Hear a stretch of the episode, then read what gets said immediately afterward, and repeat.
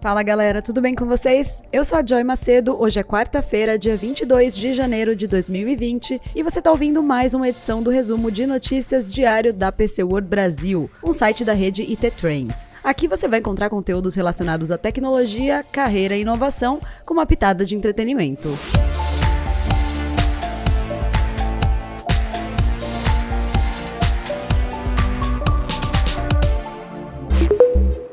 A Samsung anunciou nesta quarta-feira o início dos testes da versão em português da Bixby, a sua assistente virtual. Nesse primeiro momento, o beta vai estar disponível apenas para os usuários dos modelos Galaxy S10, e por enquanto não existe previsão de lançamento em outros aparelhos da fabricante. A promessa de disponibilizar a Bixby em português para os brasileiros é antiga. Muitos smartphones da marca vendidos no país até possuem um botão dedicado ao assistente, mas nenhum era compatível com uma versão traduzida da tecnologia. Até então, a única possibilidade era configurar as rotinas da Bixby no português, mas somente para visualizar os cards de conteúdos específicos para cada usuário. Agora, vamos aguardar para ver como essa assistente vai se sair durante o período de testes, que deve ajudar a aprimorar a solução para que ela se adapte às peculiaridades do público brasileiro.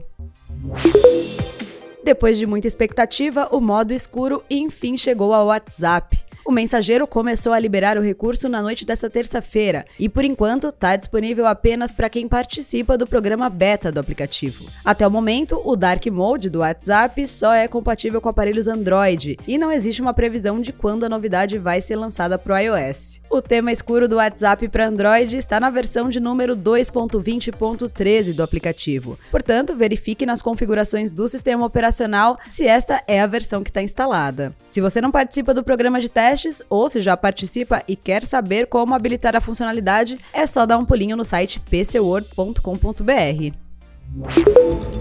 A Anatel anunciou que a partir dessa quarta-feira, os consumidores poderão consultar a existência de celulares pré-pagos cadastrados no seu CPF. Participam da ação as operadoras Algar, Claro, Oi, Sercontel, TIM e Vivo. E a consulta pode ser feita pelo site cadastropré.com.br. A medida vai possibilitar que o consumidor verifique se existe alguma linha estranha do seu conhecimento vinculada à prestadora e, se esse for o caso, que ele possa solicitar o seu cancelamento. Hoje, aqui no Brasil, existem cerca de 135 milhões de celulares pré-pagos. De cada mil linhas de celular no país, pelo menos três apresentam inconsistências cadastrais. O pedido de cancelamento do consumidor deverá ser atendido em até 24 horas, caso a solicitação seja executada por meio de atendente, e até 48 horas se ela for solicitada automaticamente, no call center ou no portal da prestadora.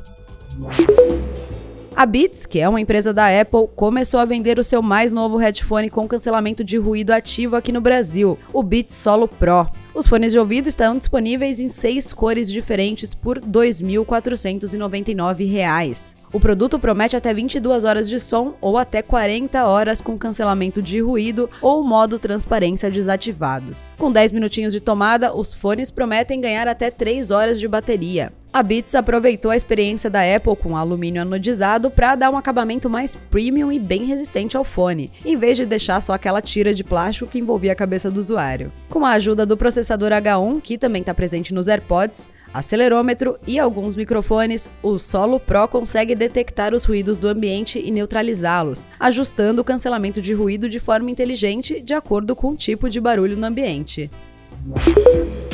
E a Huawei anunciou o lançamento de mais dois produtos para o mercado brasileiro: os fones de ouvido sem fio FreeBuds 3, com uma função de isolamento de ruído ativo, e a segunda geração do relógio Watch GT. Os dispositivos começam a ser vendidos no dia 23 de janeiro, com preços entre R$ 1.299 para os fones e R$ 1.699 para o smartwatch. Os FreeBuds 3 parecem um clone dos AirPods, só que o seu principal recurso chegou bem depois nos fones wireless da Apple, o isolamento de ruído ativo. A diferença está justamente no design. Enquanto os AirPods Pro são fones intra-auriculares, os FreeBuds 3 mantêm um design mais para fora da orelha. Um trabalho tanto para o Huawei, visto que esse tipo de fone tende a isolar menos o som. Enquanto isso, o Watch GT2 não se difere tanto assim do seu antecessor. Ele ainda mantém um formato circular, mas a diferença é que o usuário agora pode optar por versões de 46 ou 42 milímetros. Por não ser tão grande, a versão menor fica bem mais confortável no pulso, tanto durante o uso uso quanto visualmente. Além disso, o relógio agora permite que o usuário controle música diretamente pela tela sensível ao toque, algo que não estava disponível na geração anterior.